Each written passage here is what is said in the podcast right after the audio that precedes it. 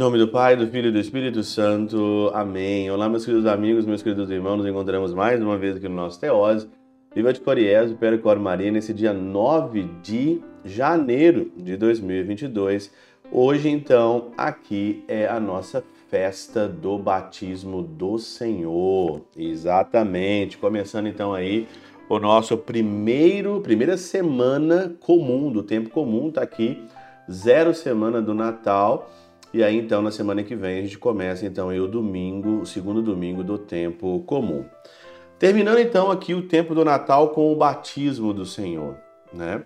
E o que, que significa isso para nós, ser batizado, né? O que significa o batismo do Senhor? O que significa isso para nós? E é muito interessante você tanto olhar aqui o Evangelho, né, que é Mateus 3, 13 e 17, que o Evangelho ele vai dizer propriamente sobre isso mesmo, né? João foi batizar Jesus, eu, é, mas João protestou dizendo, né? Eu preciso ser batizado por ti, tu vens a mim ser batizado. Você que é o autor do batismo, você que é o autor do universo, você que é o autor de tudo. Tu vens a mim para ser batizado. Isso tem alguma coisa de errado. E Jesus então responde: Por enquanto, deixa como está, porque nós devemos cumprir toda a justiça.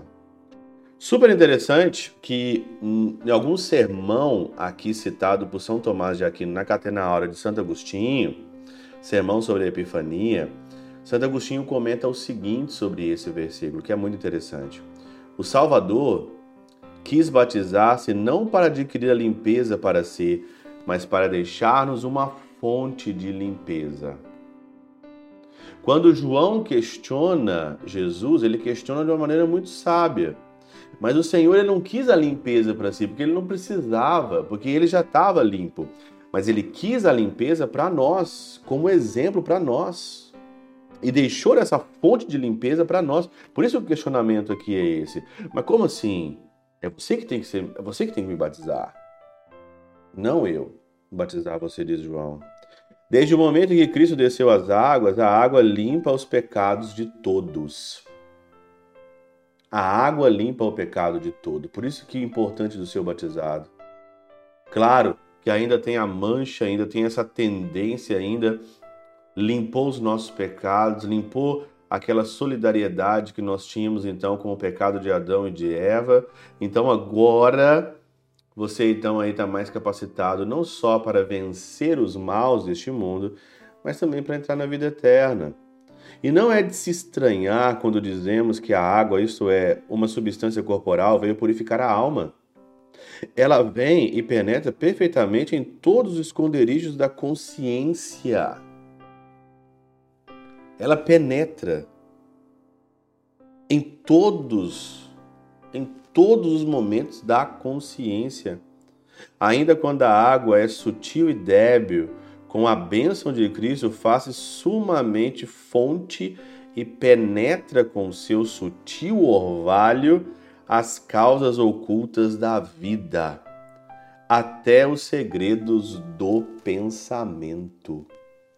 Olha o que, que significa o batismo, o que, que significa essa água. Isso aqui é uma aula de catequese maravilhosa, né? Sutil e com a bênção de Deus, ela vai penetrando ali, penetrando os segredos ocultos da vida, os segredos ocultos do pensamento. Olha como que o batismo faz isso em nós, né? E eu tô lembrando aqui agora na semana passada eu fui aonde Edith Stein foi batizada. E lá nós renovamos as nossas promessas batismais. Renove, renovamos ali o nosso batismo na pia batismal aonde que Edith Stein, Santa Edith Stein, Santa Teresa Benedita da Cruz foi batizada, que morreu em Auschwitz. Lá, ali é que nós é, renovamos o nosso batizado. E eu tô lembrando aqui agora o que que fez em mim, né? Renovar o batismo. O que que fez no meu coração renovar o batismo, né? Entrou na minha vida de uma maneira oculta e ali limpou todos os segredos do pensamento. É mais sutil o curso das bênçãos que a humildade da água.